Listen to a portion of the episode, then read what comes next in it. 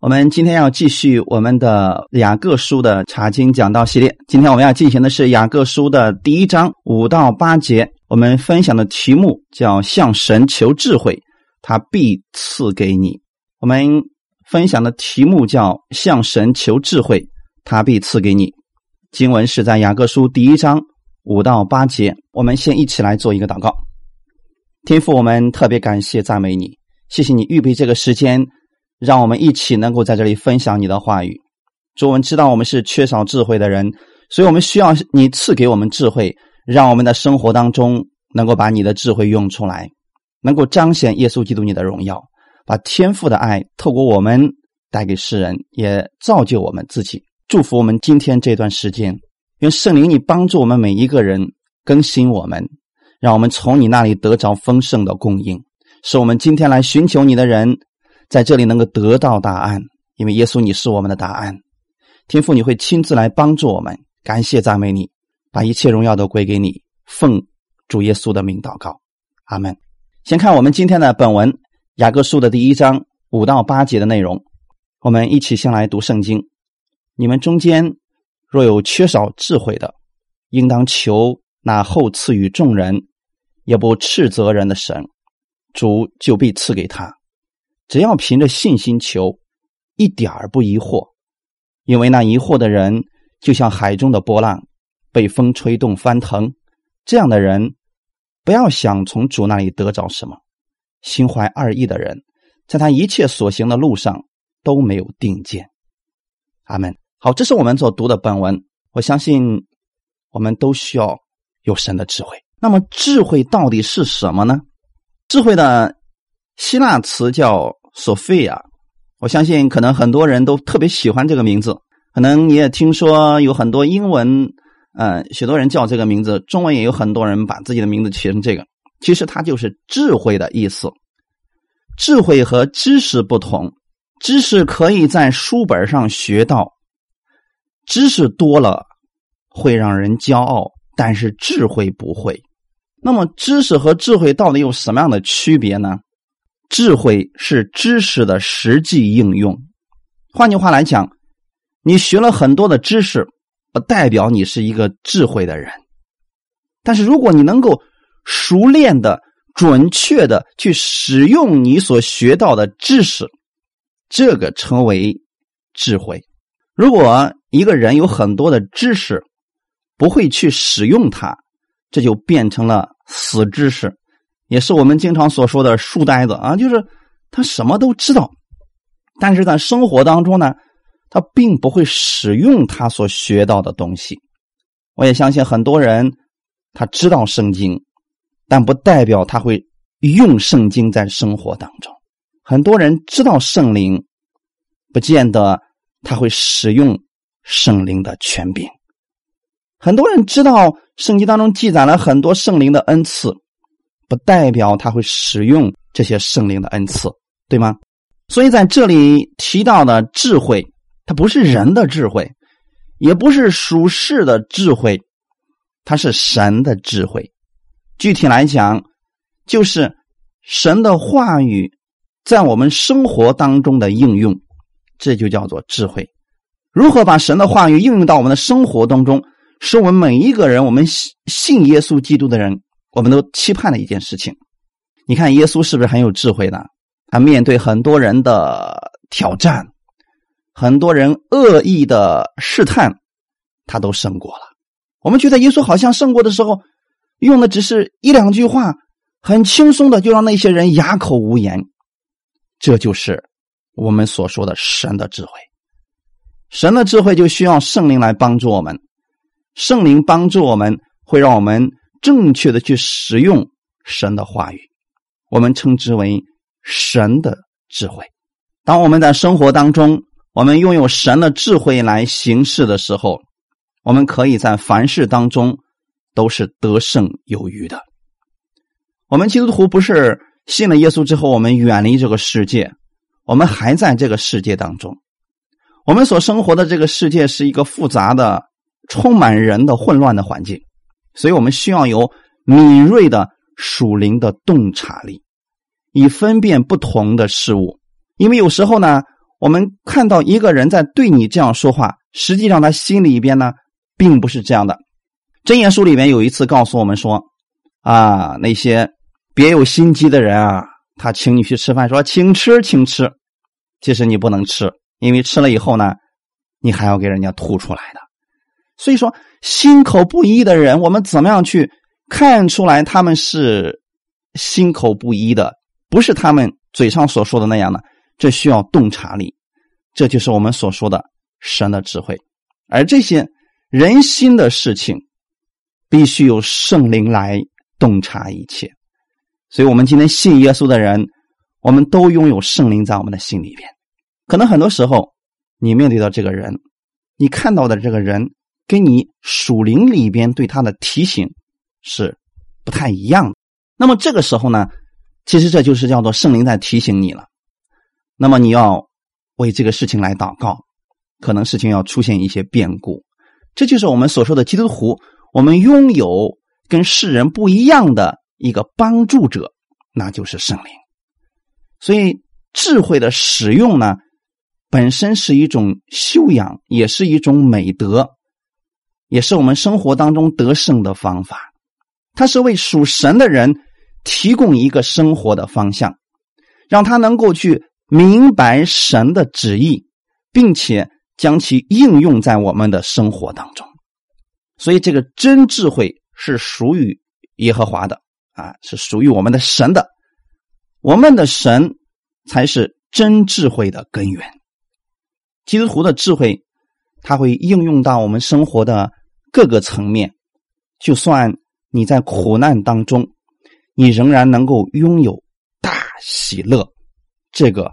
是需要智慧，也就是说，当我们看清楚了，哦，原来神没有失败，这件事情暂时对我没有益处，但是呢，在神的计划当中，这个事情互相效力，最终还是能够让我得着益处，那么你就不会去抱怨，更不会觉得委屈了，你就会在困难当中，在苦境当中，能够拥有耶稣基督的大喜乐。在试炼当中，仍然能够造就我们的品格，因为今天我们所讲的是要跟上一次的有联系的。上次我们提到了嘛，神要在各样的患难当中成就我们，使我们成全完备，毫无欠缺。一个没有欠缺的人，完备的人，他应该是拥有神的智慧的人。所以我们要向神来求智慧啊！真言书的第四章六到九节里边告诉我们，智慧它的重要性到底是什么？不可离弃智慧，智慧就护卫你；要爱他，他就保守你。智慧为首，所以要得智慧，在你一切所得之内，必得聪明。在括号里面说了，你一切所得的。去换智慧啊！那个意思是，把你现在所有的一切都拿去换智慧吧，要智慧为首啊。第八节说，高举智慧，它就使你高升；怀抱智慧，它就使你尊荣。他必将华冠加在你头上，把荣冕交给你。所以我们看到了没有？这里边智慧是多么的重要啊！一个拥有智慧的人，无论是各行各业，都需要有智慧的人。一个治理国家的人需要有智慧，一个治理家庭的人需要有智慧，一个做生意的人需要有智慧，一个照顾家庭、养育子女，我们都需要智慧。所以不要离开智慧啊！智慧能够让你高升。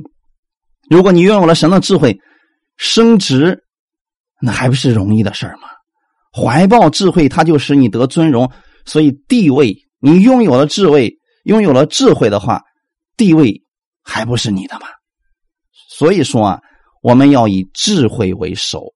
拥有了神的智慧之后，他会把华冠加在你头上，把这个荣耀的冠冕交给你。感谢赞美主，这让我们看到了神要把智慧赐给我们，对我们来说实在是太棒了。圣经当中有一个人非常著名的一个人，他的名字叫所罗门。所罗门这个人。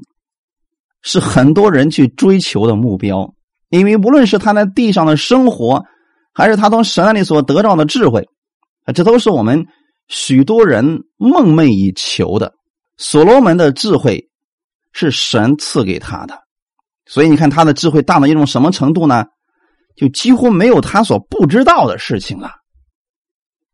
从日月星辰到墙上的狗尾巴草，他都能给你说出来神的智慧。这不是一般人所能拥有的知识啊！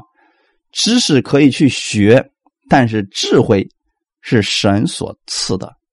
今天我们怎么样才能拥有这个智慧呢？向神来祷告。还有一点呢，我建议大家每天读一张真言。我在我们的教会当中经常鼓励我们弟兄姊妹说：“你们要每一天去读一张真言。”你说，假如我们今天是二十四号的话。那么你就翻到第二十四章，一天一章，一个月三十一天呢，你就正好把三十一章都读完一遍。如果那一天是三十天的话，你可以最后一天把它读两章。每一天如此去读，不管你能不能理解，其实真言呢不需要你用灵意去解经啊，你就相信它字面的意思就可以。我鼓励大家这样去做。因为我也一直在这样做，我不断的向神去求智慧，各式各样的智慧，各行各业的智慧，我都向神去祷告。真感谢神，也确实有很多时候，神赐给的智慧很简单，也非常有效，也确实帮助了很多的人。我愿意你们成为一个有智慧的人。什么样的人需要智慧呢？谦卑的人。谦卑的人，神会赐下智慧给他。因为一个人如果觉得自己很聪明的话，他就不需要向神去求智慧了。那么，弟兄姊妹，我不知道你最近有没有向神祷告去求智慧呢？很多人说我祷告一次就行了，难道每天都需要求吗？确实，今天你向神去求今天你所需要的智慧，因为你不知道今天你要遇到什么人，你不知道你要遇到什么事，所以今天。就像马拿一样，让神把今天的智慧赐给你，不要觉得啰嗦或者麻烦。我们需要每一天向神来求智慧，所以你们可以把这个成为你每日祷告的内容。那么就是向神求智慧。哈利路亚！今天的本文里面说了，你们中间若有缺少智慧的，应当求。嗯。应当求，这是一个现在式的主动语态，它指的是不断的求，继续的求。因为根据现在雅各所给我们分享的内容，当时信徒们是在试炼当中，他们遇到了一些环境，有很多人可能想不明白，主啊，我是在为你做事情啊，为什么会有这么大的拦阻呢？为什么会有这么多的逼迫和不理解呢？因为你想不明白的时候，你可能就会去怀疑神，甚至说你会去埋怨神。那么这个时候，你需要向神去求智慧，看明白你现在所处的环境，神会给你智慧，解开你的疑惑，会把喜乐赐给你。阿门。所以有些人。当他在环境当中的时候，他需要的是神的智慧。当我们觉得说我们缺少对神的旨意的认识的智慧的时候，你应当向神去求了。所以说，一旦你遇到想不明白的事情的时候，你可以向神去祷告，说：“主啊，请你赐给我智慧，让我能够明白你现在对我的意思到底是什么。”所以雅各要特别提到这一点，因为通常来讲。当一个人在试炼当中的时候，他急切需要的就是明白神的旨意。如果一些环境临到了，他心中有对神清楚的认知，他知道自己正行在神的旨意当中，那么他对所遇到的环境，他就拥有了信心和能力了。对于他现在的环境，会提到对他很大的安慰和帮助，不至于。遇到事情就慌乱、灰心、不知所措，反而呢，他知道自己现在正处在神的旨意当中，那么他就能够安息了。就比如说，我举一个圣经当中的例子，约拿一开始呢，他明明知道神让他去尼尼微传福音，可是呢，他不愿意去，所以呢，他就跑了相反的方向，啊，就不去那儿。这个时候呢，神就把他，是不是用一条鱼就把他吞到肚子里边去了？他就在鱼的肚子里边三天三夜。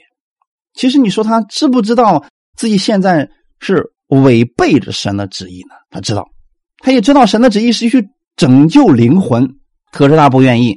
但是当这个鱼正往前游的时候，其实他也知道说神的旨意没有人可以拦阻的。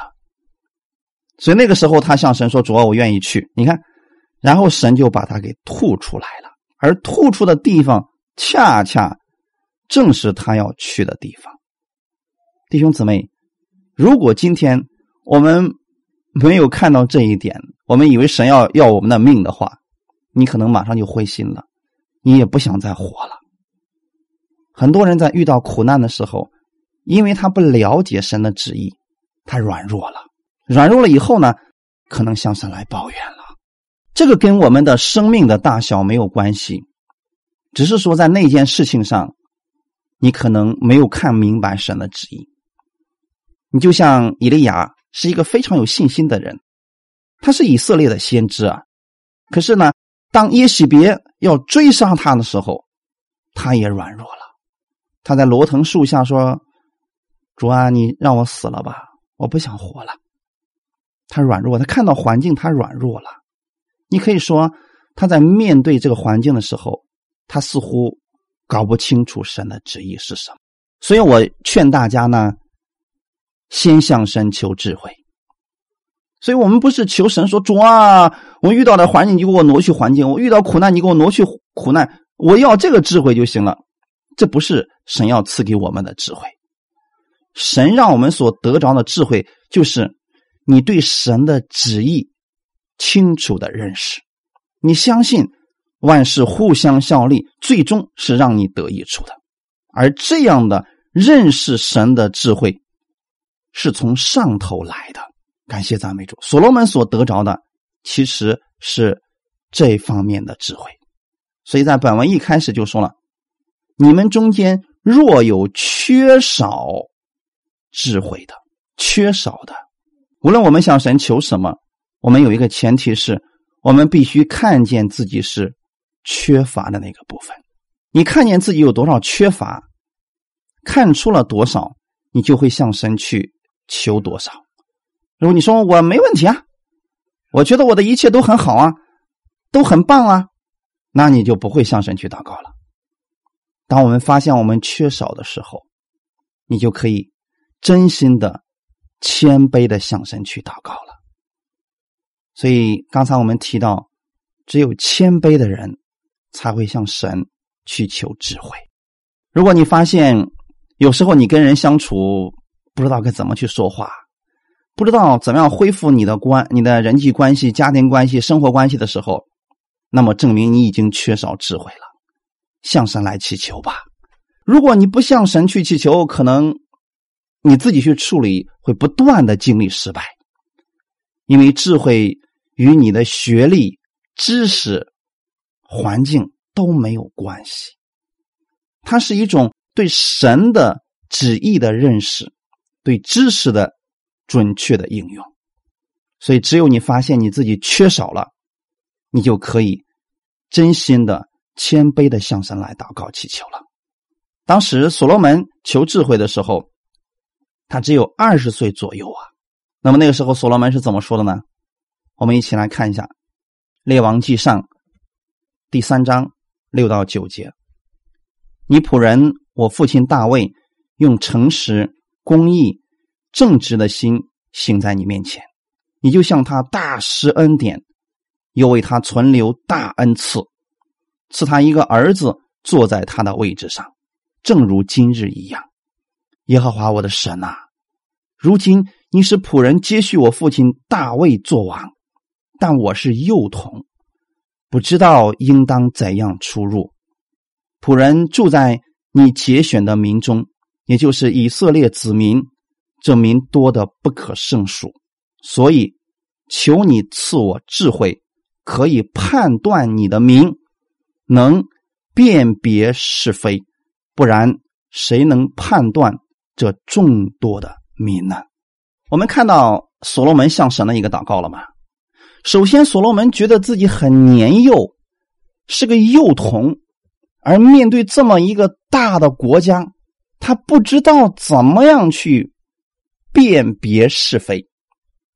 今天很多人他去听讲道，他不是对照圣经去辨别是非，他是用自己的方式去判断别人，这会出现很多的问题。那如果我们自己是所罗门，我们觉得说这下好了，我终于当王了。我可以为所欲为，想干啥就干啥了。你一定做不了几天，你就下来了，因为国家被你弄得一塌糊涂了。你可能看谁都不顺眼了。但是所罗门呢，他知道说，这个国呀，我治理不了，我需要神的智慧，干什么呢？所以求你赐我智慧，可以判断你的名。弟兄姊妹，我愿意你们拥有智慧。去判断、去分辨你所听到的到底是不是真理，用什么来判别呢？用圣经来判别你所听到的到底是不是真的，是不是正确的。不要相信别人跟你说的什么。你看有多少国家的灭亡，是因为他听了下面奸臣之言，而不是用公正去辨别是非，导致国家都灭亡了。很多家庭的破裂，就是听了别人的谗言。结果呢，家庭也破裂了。所以今天啊，我们要对我们的生命来负责。当你听到一个人讲道的时候，你要对照圣经去分辨一下，他这个到底是不是正确的。你也可以求神赐给你智慧，去判断这个到底正确不正确，像所罗门一样。但是首先，你需要有一个谦卑的心，你不能说哈，他讲的是一段啊，他讲的是错的啊。你是用你自己的标准来判断。首先，拥有一个谦卑的心。让神赐给我们智慧。所罗门说：“我是个幼童啊，我不知道应当怎样出入。”所以我愿意我们弟兄姊妹拥有这样的一个智慧啊。所罗门当他知道自己缺乏智慧的时候，他向神去祷告了。那么这个原文当中，当所罗门说：“求你赐给我智慧”，他用的是另外一个词叫“沙玛”。沙玛沙玛，意思是什么呢？聆听。也就是说，当一个人拥有智慧的时候，他之前一定是先拥有一颗聆听的心。你知道，一个骄傲的人，他的特点是什么呢？巴拉巴拉，总是先说，总是自己在讲，他完全不听别人怎么说，完全不去聆听别人。这个人一定是骄傲的人。你会发现，是不是？我们中国过去出了很多的智者，对不对？嘿，那个有智慧的人，他是说话比较少，但说一句是一句，句句如千金呐。有些人不一样，嘴里能说一两天，没有一句是值得我们去参考的，这是没有智慧。所以在原文希伯来文当中，智慧的意思就是沙马，沙马的意思就是聆听的心。所以我愿意我们弟兄姊妹啊，你要想成为一个拥有智慧的人，先学会去聆听别人，谦卑的去聆听别人，听别人的声音，让神赐给你一颗聆听的心。这个是你无法从商业课程或者营销课程当中学到的，也是无法透过演讲去提升得来的。如果。你没有一颗聆听的心，神无法把智慧赐给你，你自然也不会有洞察力。也许你说我很有，我有很高的知识，高知识无智慧的多的是。这个洞察力、辨别力来自于我们的神。其实弟兄姊妹，我们每一个人里边都有圣灵。如果我们有一个聆听的心，善于去聆听别人，谦卑的去听取别人的一些。建议的话，你的智慧就拥有了呀。如果你总是靠你自己的判断，你多半会搞错，因为你靠你的眼睛分辨，你是会看走眼的。如果你靠的是神的眼，那就不一样了。许多人只要神迹，就不要神赐给他智慧。我知道啊，因为神迹来的明显嘛，很多人能看见嘛，而且呢，呃，感觉也比较好嘛。但是很多人连智慧求都不求，遇到事情他宁可去找名目，宁可去找有恩赐的牧师，他也不是向神去求智慧。但其实有更好的方法，就是你向神求智慧，他必会赐给你。好们，也有许多人只向神求财宝、求金钱，却不向神求智慧。神要赐给他们的是生财的智慧。你说哪个更好呢？神给你一条鱼好呢，还是给你？钓鱼的方法好呢，当然是神赐给你智慧更好了，因为你拥有了神的智慧之后，你可能会发明某一项东西，发明的东西会给你产生无穷的财宝，甚至你可以守住你的这些财宝。如果今天给你多少个亿，你守不住它，你没有智慧去管理它，那也会飞走的。所以《真言书》这部里面告诉我们了，我们需要有这样的智慧。圣经上怎么说呢？你们知道这个钱财是长着翅膀的吗？哎，它飞到这儿，又飞到那儿去了。但是神要赐给你智慧的话，你就可以守住你的一切。感谢赞美主，谁也抢不走。哈利路亚。也有些人呢，他祷告说：“主啊，你让我的。”另一半回到我身边吧，我们俩上次打架了，结果他跑了。但是他穷从来不向神去求婚姻当中的智慧。你要神怎么做呢？他可能说：“主啊，你让他回来吧。”好，你让他回来，你没有改变，可能过两天他又跑了，怎么办呢？所以你要向神去求婚姻方面的智慧，要不然还是会离开你的。原因是什么呢？如果你没有这方面的智慧，你不会看到自己的问题，你会看到都是别人的问题。圣经当中告诉我们，接受责备是有智慧的人。所以，我们呃不是光听好话。我们今天讲恩典的福音，我们不是光听好话，不是光讲好听的给你们。有时候我也会在讲台上说一些比较严厉的话，这些话语可能伤害了某些人。我可能不认识你。圣灵借着我指出了你的问题，绝对不是要打击你，也不是要贬低你，也不是要定罪于你，因为我知道神爱你。如果我们只听好听的话，我们的生命就不会成长。建设性的批评对我们的生命是有益处的。有时候一些糟糕的环境确实会对我们的生命带来一些成长，但我不是说。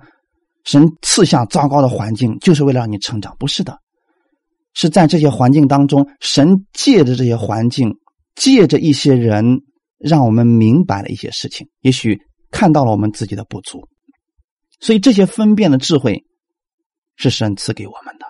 首先，我们需要有一颗聆听的心，然后你就拥有神的智慧了。所以你可以去分辨哪些人对你的批评。是为了你的成长，而那些人对你的批评，就是为了毁灭你。毁灭性的批评，你是需要拒绝的；对你有成长、有益处的批评，你是需要去接受的。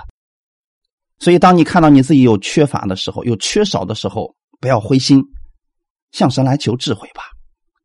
应当求神啊！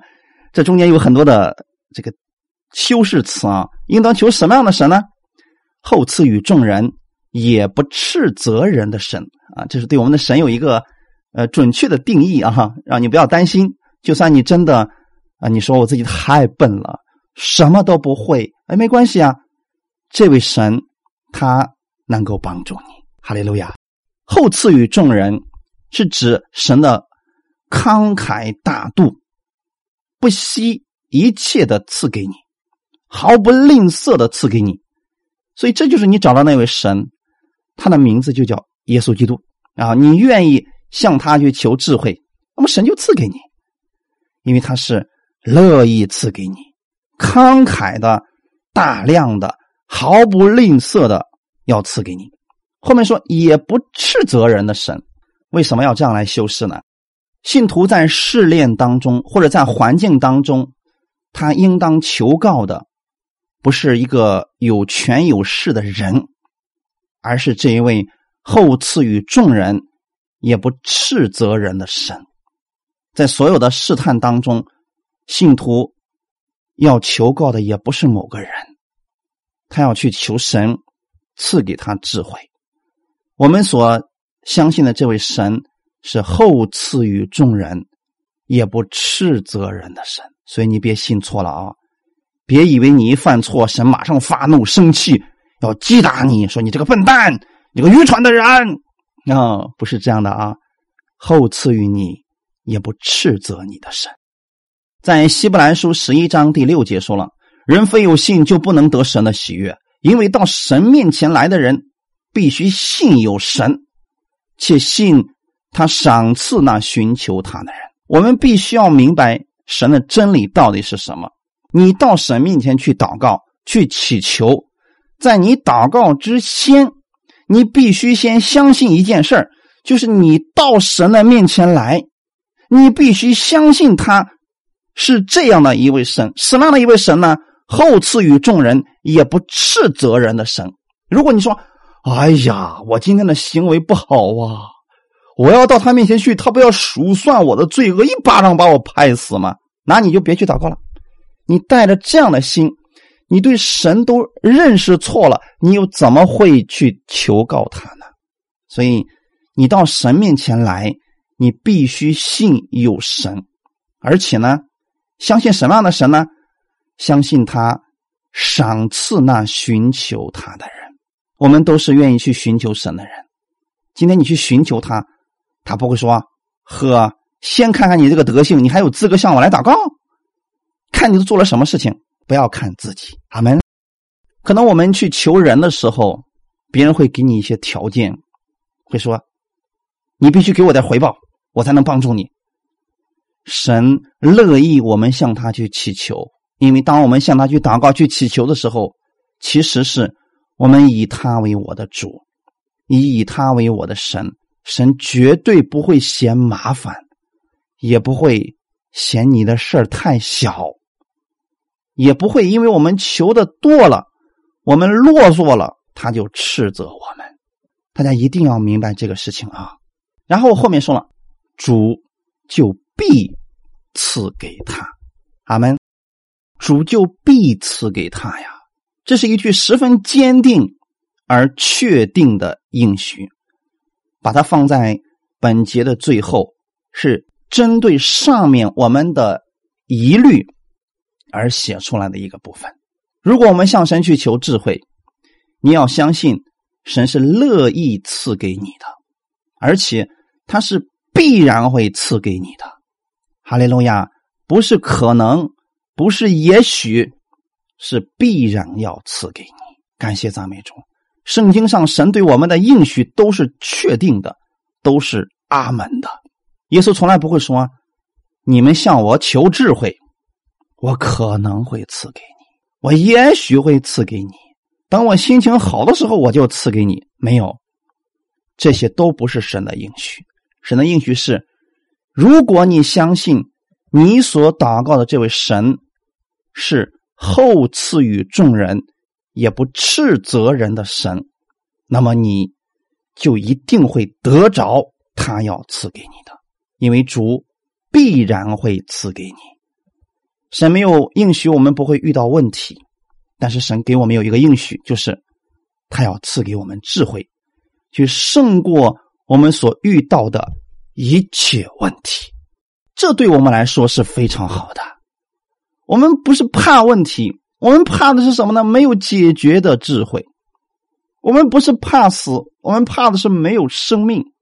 我们不是怕环境，我们怕的是胜不过环境，对不对，弟兄姊妹？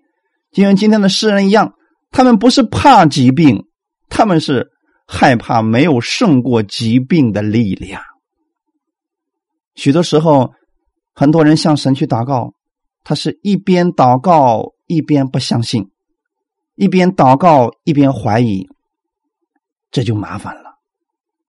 你要相信啊，神是厚赐予众人，是指神对我们每一个人都是一样的啊，不是对牧师好一点，因为你是初信者，所以神不会那么在乎你的。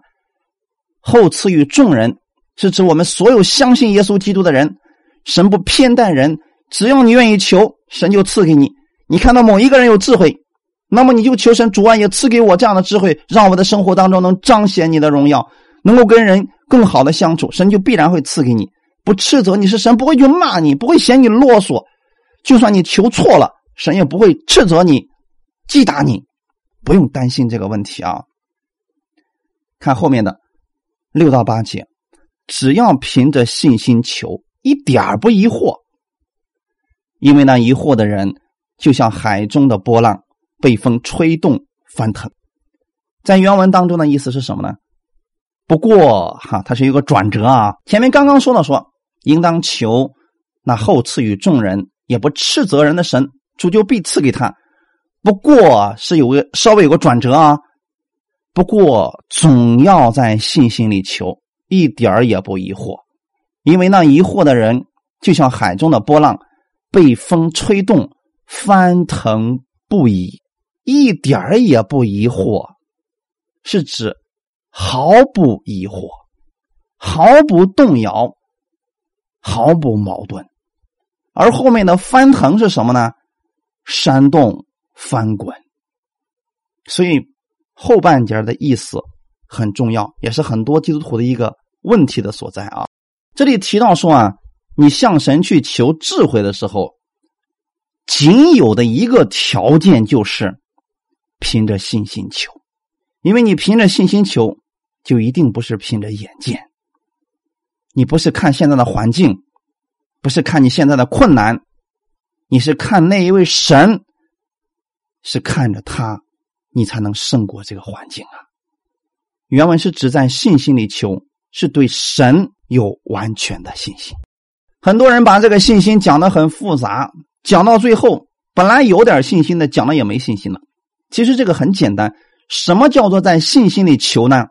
就是说，不看你现在的环境，不看你现在的问题，不看你现在所处的处境有多么的糟糕，你越过这些去看神。他能不能解决你的问题？他赐下的那个智慧，赐下的那个能力，能不能胜过你的问题？如果你的答案是可以，这就是在信心里求了，就这么简单，弟兄姊妹。所以我们要求的就是我们所信的那位神，他能不能帮助你？我们所所说的在信心里求，就是你相信神，他是后赐予你的，也不斥责你的，他是有能力的神。你求，他就必然会赐给你，是必然啊，弟兄姊妹，这就是在信心里求了啊。神成就的方式和时间是超过我们的想法的。你不能说主啊，你必须按照我的这个方式，就给我这样来成就。你这样就限制，有很多时候你这样就限制了神的能力。也许神给你的方式是更好的呀。我们一般来讲，遇到风浪的时候，我们都希望是主啊，让风平浪静吧。但也许神这次要给你的能力是什么呢？让你像彼得一样，像耶稣一样，走在海面上，走在风浪之上呢？那这种体验你是可能，你说我哪敢这么去求啊？我的意思是，神给你不同的解决方法，但一定都是可以让你胜过你现在的环境，它并不一定是。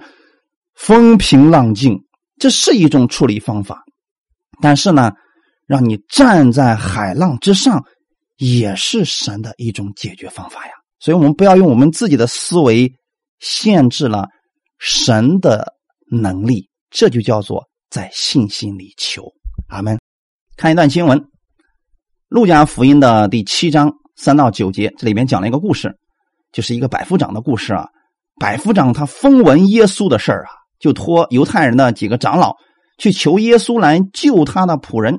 他们到了耶稣那里，就切切的求他说：“你给他行这事儿，是他所配得的，因为他爱我们的百姓，给我们建造会堂。”这就是犹太人去求耶稣，他们总是有条件的，所以这些在律法之下的人，他们去求耶稣的时候，人们往往就陷入到这种条件之下。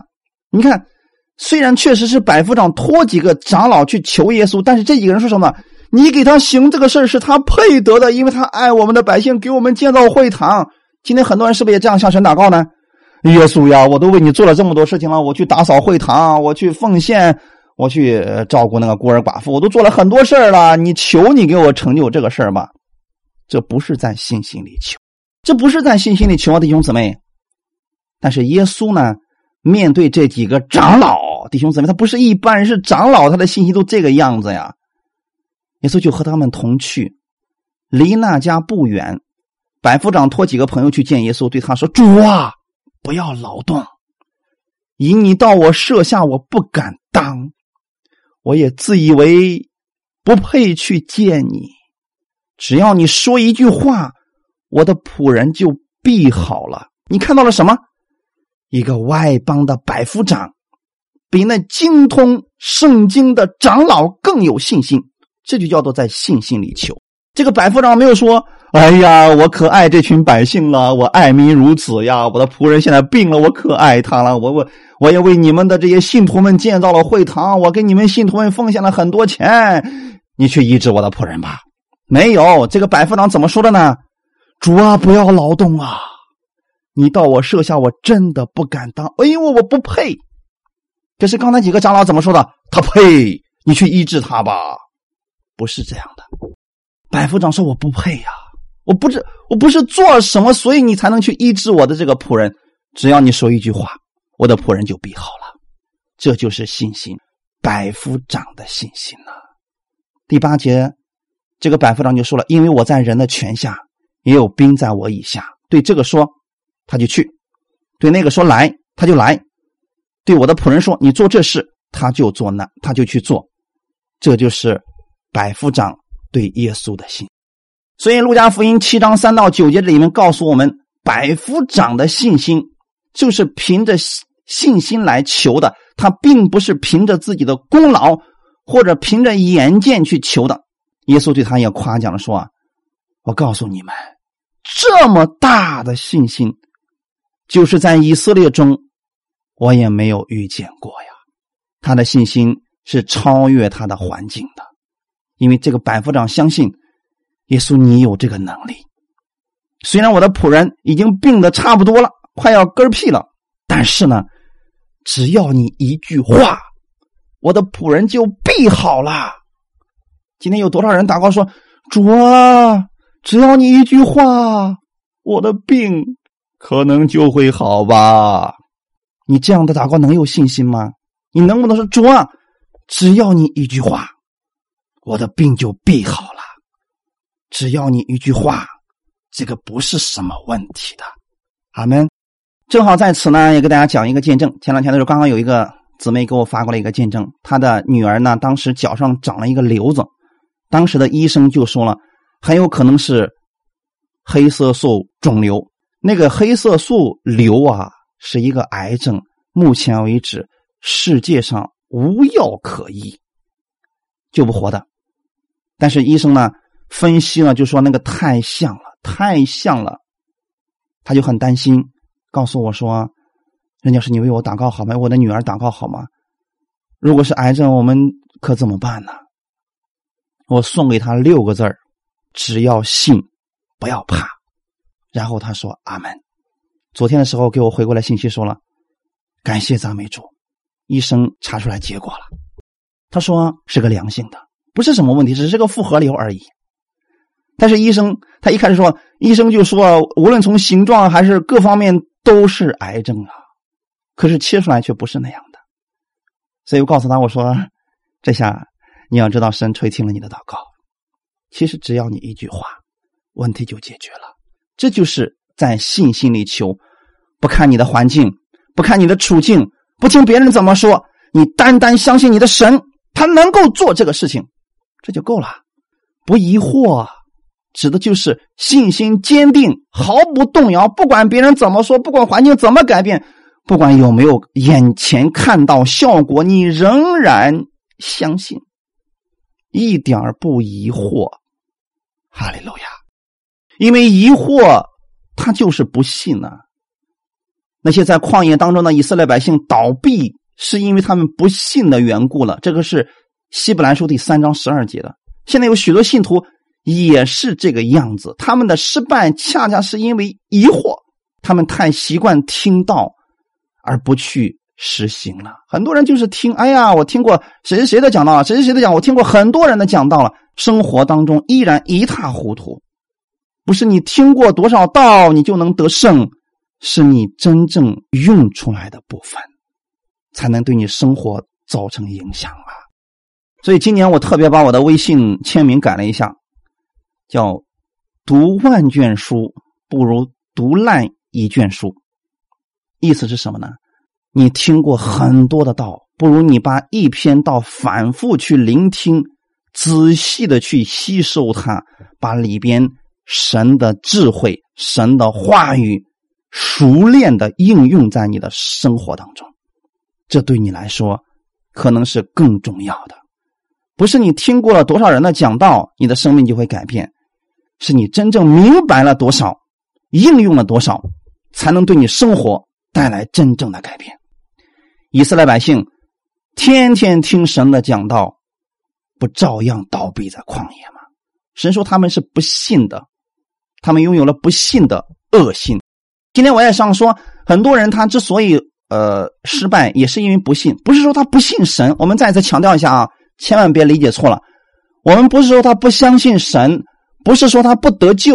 我们现在是针对信徒来讲的啊，是指在某些事情上他信不过神。以色列百姓他不是信不信神，不是不得救，他只是在进迦南这件事情上，他不相信神能把他带进去。所以很多时候我们的生活当中，只是某一件事情。我们信不过神而已，总认为那是不可能实现的。这样的不信是疑惑所引起来的。特别我们在试探当中，我们常常会怀疑神：主啊，你为什么把这个事情摆给我呀？所以我愿意弟兄姊妹呢，在你遇到环境的时候，相信神的应许，相信神的能力。你就会面对的是试炼，而不是试探。你就会在环境当中见证神的慈爱和能力，以及他的信实了。你的信心会不断的提升。因为那疑惑的人像什么呢？海中的波浪。疑惑的人在原文当中指的是犹豫不决、心思飘忽不定的人。啊，今天你们说。信耶稣，你的病就必得医治。他说：“阿门。”突然有一另外告诉他说：“你别以为你祷告神就医治你，神可能医治你，神也可能不医治你，完全取决于神的心情。”他说：“阿门。”这样的人就是犹豫不决、飘忽不定，谁的话都信。这样的人是疑惑的人，他像什么呢？海中的波浪。所以。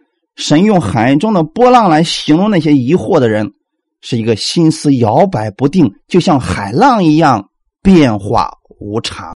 海浪为什么会变化无常呢？是因为被风给吹动了，是不是？风一吹动海浪，它就翻腾。被风吹动，形容一些人的心思意念，常常随着环境或者某一些人的言语而变动。今天很多人说：“哎呀，那些讲恩典的是异端。”他妈说：“哎呦，是异端呀，我不敢再听嘞。”又又突然告诉他：“哎呀，我听了之后，我心里面得到很大的安慰，我的生命被翻转了。我有很多的见证，说他：哎呀，好像还有希望哎。”别人告诉他说：“哎呀，这个不能听啊，不能随便听啊，那外面那都不得救啊。”哦，不得救啊，那不能听了。你看到没有？他的心思意念是跟着人、跟着环境不断的变化。翻腾在原文当中的意思，是指他不断的在两方面进行评估，到底哪个是正确的呢？他拿不定主意，时而左，时而右，谁说的好像都都正确，自己完全没有分辨力。这样的人是疑惑的人，所以他有疑惑的心，被风一吹，他就开始摇摆不定了。这个世界上的风多不多呢？太多了，有的是冷风，有的是热风。有的还是邪风呢，你都没有一个标准，你又如何去分辨呢？所以我想告诉大家的是，今天你要把圣经当作标准去分辨你所听到的到底是不是符合圣经的。你要相信你所听到的到底是不是神的应许，神是不是给我们这个应许呢？如果给了你了，你就相信他，别管别人怎么说，就算全球都说他是错的，你要坚持你的想法。哈利路亚！海浪若被风吹动，必然会推动其他的海浪越来越厉害。可见，一点点的疑惑就会使你整个人的信心都会产生动摇啊！所以后面就紧接着说了嘛：疑惑的人不要想从主那里得着什么呀，不是神不给你，是你不相信。这样的人指的是什么人呢？疑惑的人。不要想，就是你趁早就死心了吧？不要奢求去得到什么了。所以弟兄姊妹，如果你向神去祷告、去祈求，要确定这个是神的应许，神乐意赐给你，那么你就如此来相信吧。心怀二意的人，在他一切所行的路上都没有定见呢。这里到底指的是什么呢？就是这样的人呢，他根本就是摇摆不定的。心怀二意的人，在原文当中指的是双魂，就是这个人呢，他有两颗不同的心，各自寻求不同的目标。呃，这个是来形容什么呢？在病理上，他是来形容一个精神分裂症的。呃，换句话来说，心怀二意的人，他就跟精神分裂症一样，一会儿这个样子，一会儿那个样子，这是信仰当中的一种病态，拿不定主意，反复无常，就是这样的。这不是我们基督徒所要追求的目标啊！我们要追求的是什么呢？你要有智慧，在你所行的事上要有定见。马可福音十一章二十三节到二十四节，我实在告诉你们。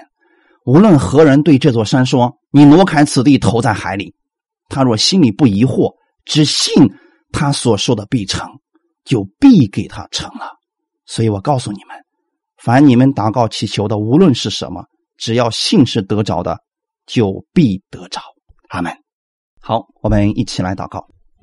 天父，我们特别感谢赞美你，谢谢你将你的话语就这样赐给我们。是的。我承认我是一个缺少智慧的人，所以我向你来祷告，向你来祈求。我相信我所信的神是厚赐于我，也不斥责我的神。你不会因为我祷告错了就斥责我，就打击我。你会把你的恩典赐给我。我相信你必然会赐给我，让我在生活当中拥有你的智慧，在人际相处当中拥有你的智慧，在婚姻当中拥有你的智慧，在生活当中拥有你的智慧。借着你的智慧。给我周围的人也带去帮助，给我自己也带来造就，让我在各样的环境当中、各样的困境当中，我看到你的指引，让我相信凡事互相效力，叫我得益处。今天也除去我这个疑惑的心，我相信神你是爱我的，所以我愿意把我的一切交在你面前，把我的生命交给你，把我的生活交给你。无论我遇到的是什么，我相信你是我的主，你是我的主宰，你是我的牧者，你必会带领我度过各样的环境，进入到你的丰盛之中。就算我现在看不明白我的环境，我仍然相信你胜过了各样的环境，你高于各样环境，最终借着这些事情让我得着益处，你不会让我得到损失。你会让我得着益处，我为此而感谢你，感谢赞美你天父，你这样爱我，哈利路亚，一切荣耀都归给你，奉主耶稣的名祷告，阿门。